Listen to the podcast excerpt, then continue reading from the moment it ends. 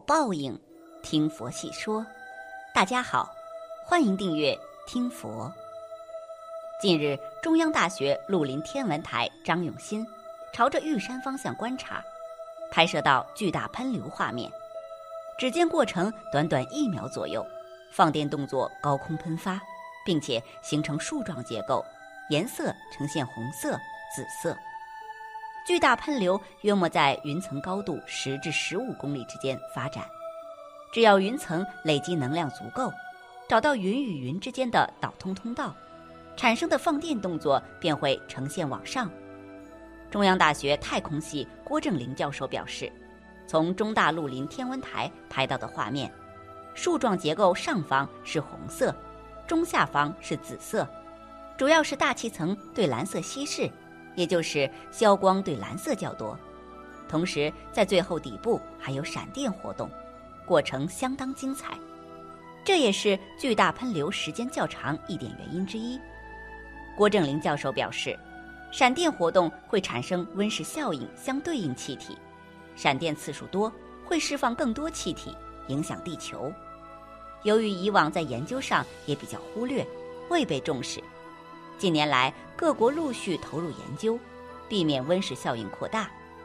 再者，放电往高空加以喷发，可能会产生伽马射线等级的能量，对于周遭恐带来危害。所以，闪电看起来画面好看，但实际上也隐藏一些危害。郭正林教授初步分析当晚气象云图，引发巨大喷流的雷暴，属于百公里等级的中型对流系统。这样的对流系统在台湾周遭经常出现。由于巨大喷流观测受到云以及能见度影响，观测不易，因此造成一般人低估出现次数。通常一年全世界观测的次数仅个位数。探索宇宙的奥秘，不仅仅是在科学上在体现，更在佛教中拥有独特见解。而且佛教流传了千年，为何至今不灭？原因就是在于佛教或佛学独特的人生观和宇宙观。四方上下曰宇，往古来今曰宙，其内容包含时间上的过去、现在和未来，与空间上的四维上下，蕴含有情世间与气世间的无穷无际。十七世纪左右，伽利略开启天文探索的科学之路，人们才慢慢发现。地球仅是太阳系中的一颗小行星，而由无数个像太阳一样的恒星所组成的银河系，不计其数地分散在整个宇宙之中。宇宙规模的庞大，结构的复杂，非常人所能想象，令人叹为观止。早在两千六百年前，佛陀对于广大的时间与空间已经有了精深的见解。佛经中处处可见佛陀叙说宇宙世界的组成，而佛教不仅是宗教，更是一种哲学。而哲学认为，宇宙万物的一切运动变化都是因果相续的结果，因此宇宙中并没有造物主，没有一个永恒不变的实体，一切都是因果导致。在此基础上，又发展出了诸行无常、诸法无我、诸漏皆苦、涅槃寂静。等四法印，宇宙间的一切变化或一切现象的生成、变化、破灭，都互相为因，互相为缘。事物之间一旦失去这种因缘互相作用，整个宇宙就是死气沉沉，也就没有了运动变化，没有了生老病死。所谓法身，就是佛的真身。佛在世时说：“见缘起即见法，见法即见佛。”因此，只有彻底弄懂了缘起缘灭的思想，才能真正明白佛学的宇宙观。由此看，宇宙万物中的一切运动变化，都是源于缘起而起，由于缘灭而灭，缘寂而寂。真正的永恒不变的造物主是不存在的。正所谓色即是空，佛家宇宙观中还有一个色空的说法。这个说法来自佛家的经典著作《心经》。不过，常人对这个“色”总是误解，认为指的是女色。其实不然，这里的“色”不是女色，而是指一切带有颜色、形象的事物，实际上就是人所处的花花世界、物质世界。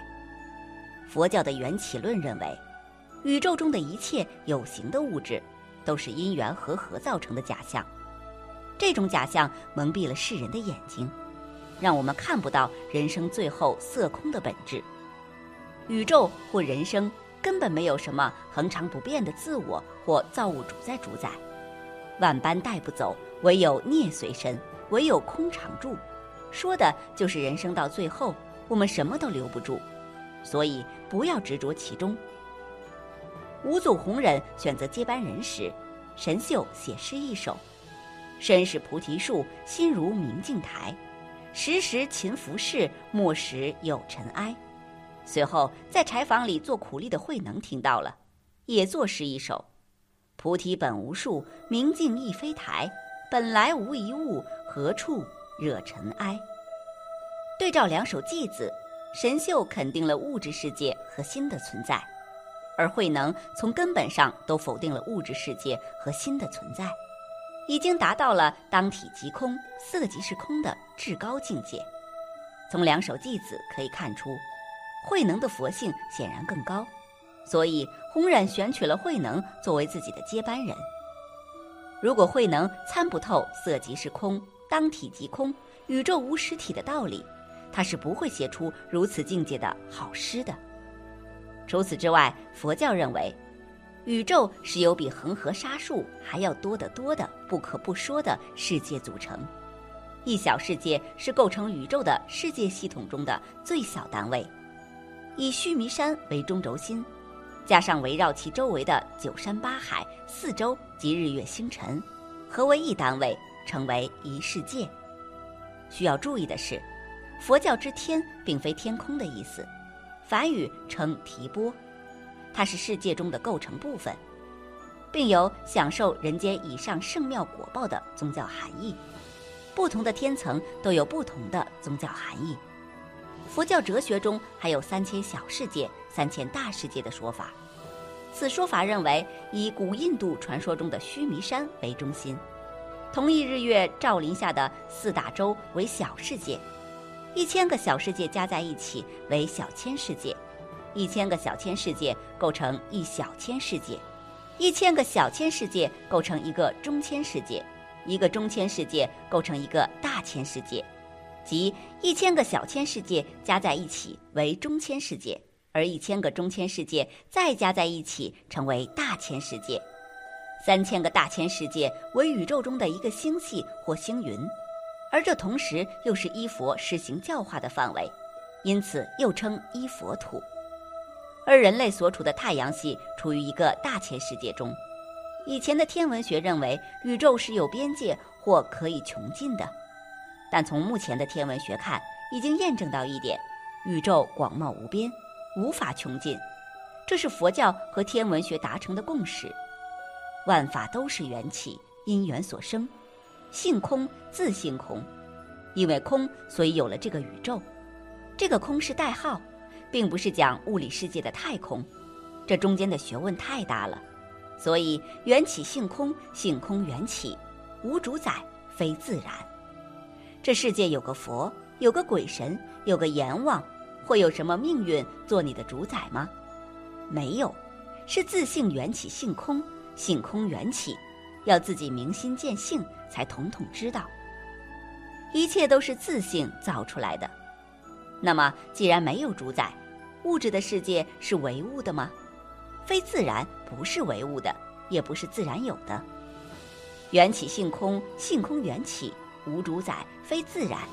要是研究起四句话的深意，就算是写一千篇博士论文都讲不完，内涵太多了。但可以再浅聊有关佛法的这一部分。佛学的内涵，第一有宇宙观，宇宙包括时间、空间。这个宇宙怎么存在的？这个宇宙观以外，我们人的生命价值是什么？生命有没有价值？生命有没有目的？父母把我们生下来，这个生命出娘胎是带一目的的来吗？没有啊。这个生命生来是干什么的？生命有没有一个归属？譬如说，有太阳，有月亮，有地球。地球上最初的人类是怎么来的？这是哲学经常问的：先有鸡还是先有蛋？这个世界上先有男的还是先有女的？人种的来源，正如达尔文所讲，是猴子变化来的吗？以佛学的世界观与宇宙观来看，生命的意义、生命的功能、生命活着是为什么、死了到哪里去，都是问题。这些问题是属于佛学的问题。例如，我们都晓得什么叫世界，什么是世，时间叫世，过去、现在、未来，昨天、今天、明天。什么叫界呢？东南西北上下，东北东南西北西南，十方空间叫界。那么我们人活在地球上，地球是一个世界吗？不是的，地球是一个星球而已。这样一来，什么叫一个世界呢？佛学的世界概念是，譬如我们太阳系，太阳带领旁边的星球，有地球、火星、水星。金星、木星、土星、天王星、海王星、冥王星等几个星球，类似这样一个系统叫一个世界。佛告诉我们，我们太阳系这个世界在所有虚空里头是星球很少、寿命很短、范围很小的一个。他说，一千个像我们这样的太阳系叫做一个小千世界，一千个小千世界叫做中千世界，一千个中千世界叫做一个大千世界。所以，他告诉我们，这个太空中有三千大千世界，表示不可知、不可数、数不清楚。换句话说，拿现在科学来讲，太空是无限扩张的，无穷无尽。释迦牟尼佛三千多年前讲了这个学问，当时大家说他说大话、说空话，现在不得了，全世界向他的路上走，而且他早就告诉我们，时间是有等差的。譬如大家知道的，月亮上的一天相当于我们这个地球的一个月。现在如果研究佛法、佛学中的宇宙观，配合自然科学、天文、物理，其实是非常值得研究的。本期节目到这里就结束了，想看更多精彩内容，记得订阅点赞。我们下期不见不散。